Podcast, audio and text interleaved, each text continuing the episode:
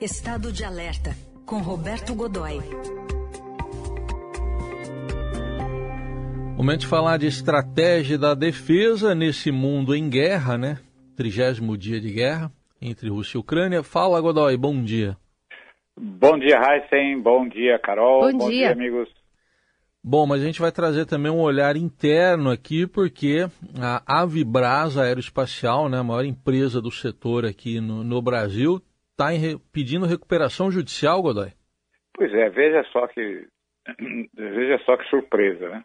Mas essa, esse processo é, vai permitir a gente entender um pouco mais como é a, maneira como funciona esse mercado que é nebuloso, é sempre feito à sombra, né? É, tem, enfim, é óbvio que ele, os motivos, né, para isso são evidentes. Você tem um, é um mercado cara, fortemente marcado pelo sigilo das operações. E eu, e, no caso da Vibraz, a gente tem, a Vibraz é um gigante desse setor, é a empresa líder do setor de produção de armamento militar é, no Brasil.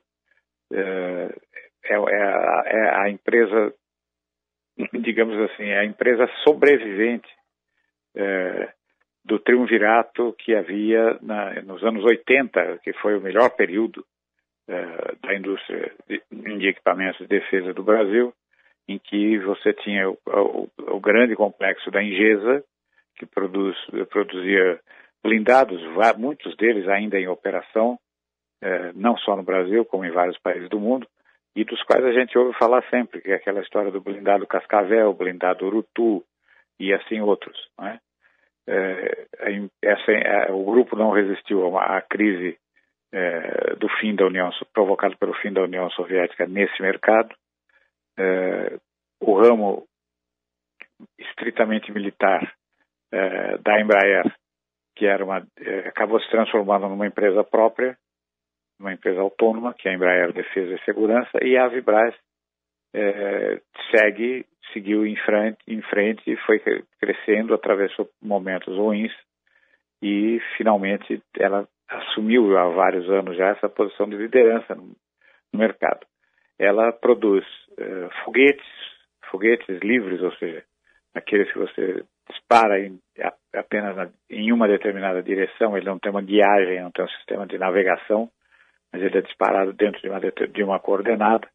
E aí são aqueles aqueles foguetes que a gente vê é, no noticiário, de vez em quando você vê aquelas imagens, umas, umas carretas blindadas fazendo chover fogo em algum lugar, né? São disparados muitos ao mesmo tempo, você pretende cobrir uma área, chamados foguetes de saturação, né?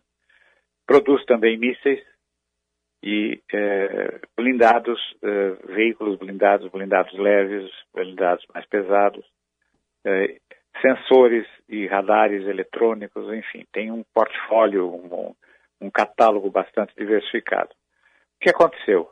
Veja só, a empresa vinha faturando, eh, superando metas de faturamento ano após ano, até que vem eh, a, a pandemia.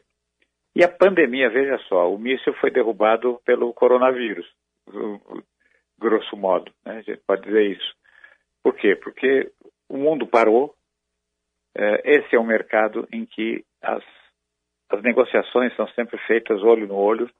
Você não tem, não é uma dessas coisas você troca, você, ou seja, você não tem é, um ministro da defesa, você não imagina isso, é um ministro da defesa e seus generais sentados na frente de um, de um terminal discutindo a compra de mísseis para atacar o vizinho ou para se defender do vizinho é, e você discutindo isso como quem impede uma pizza, né?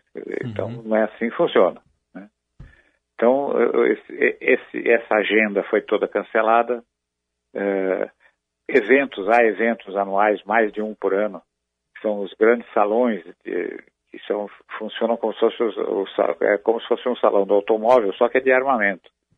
É, são as, também oportunidades de você sentar ali para conversar, para apresentar seu produto, essa coisa. Isso, esse, esse calendário também foi todo também foi todo cancelado em 2020, 2021, é, enfim.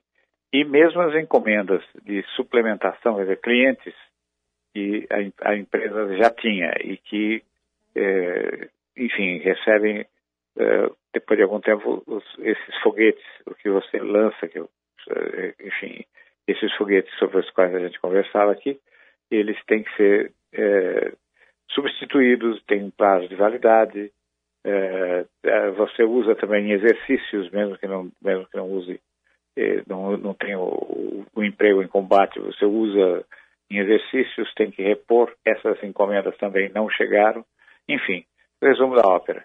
A empresa fica em Jacareí, no Vale do Paraíba, ali ao lado de São José dos Campos, é, pediu, é, pediu concordata, é, entrou em regime de recuperação, de recuperação judicial, que é o novo nome da antiga concordata, mas o regime é muito parecido, né?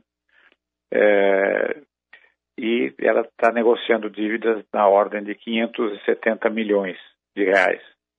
É, tem uma carteira, uma significativa carteira de pedidos, o que pode garantir alguma coisa melhor, mas não esse ano. Com certeza, a partir qualquer coisa boa que haja será a partir de 2023. E ela tem que seguir com seus programas estratégicos. Por quê? Porque vários desses programas estratégicos são os programas estratégicos das Forças Armadas Brasileiras. É, Para ficar num único, o primeiro míssil de cruzeiro, aquele míssil que procura o alvo, que percorre longas distâncias, e que e esse que é o, o AV, é, o, o, o AV, o, perdão, o AV-300, que é um, míssil lançado é, por uma carreta blindada. Ele já passou por praticamente todas todos os ensaios, provas, essa coisa. Agora ele tem que, ser, tem que começar a ser produzido. É uma encomenda do Exército Brasileiro e também receber, que também é, tem uma emenda complementar do, dos fuzileiros navais, que também operam o sistema de lançamento que é conhecido como Astros 2020. Né? É, também tem um programa de desenvolvimento de um míssil do mesmo, mesmo, do, da mesma categoria, mesmo porte, alcance semelhante, mas para a Força Aérea de equiparia, equiparar, né, ou equiparia, os novos caças, os Gripen. Né? Então, veja só como a coisa é complexa. E ainda tem a clientela externa, que está toda consultando, vendo o que é que está. A clientela externa tem medo que a Vibraz feche e deixe de entregar suas encomendas, que são muito caras.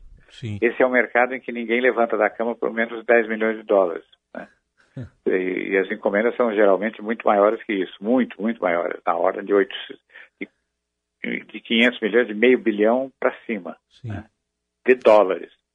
E então você tem, quem são esses clientes?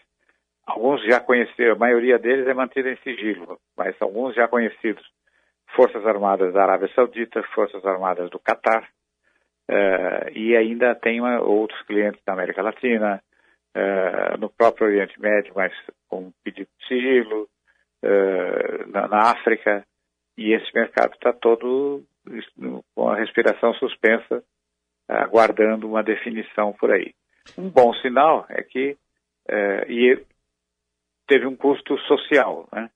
e foram demitidos dos 1.500 funcionários da empresa, 420 foram demitidos no dia em que foi protocolado o pedido de recuperação judicial. É, aí foi é, os, os outros, os que não foram demitidos, 900 e poucos, é, aderiram a uma greve. Uhum.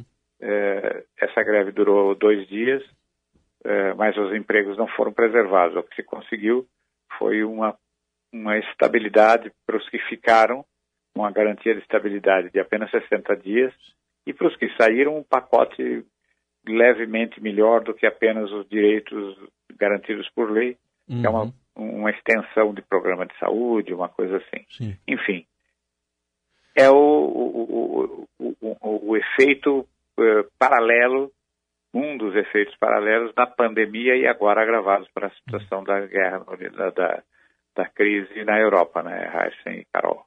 É isso. Vamos continuar acompanhando, então, todo esse processo importante aí de recuperação da Avibras. Roberto Godoy volta aqui na semana que vem. Obrigado, bom fim de semana. Bom fim de semana para todos nós, um grande abraço.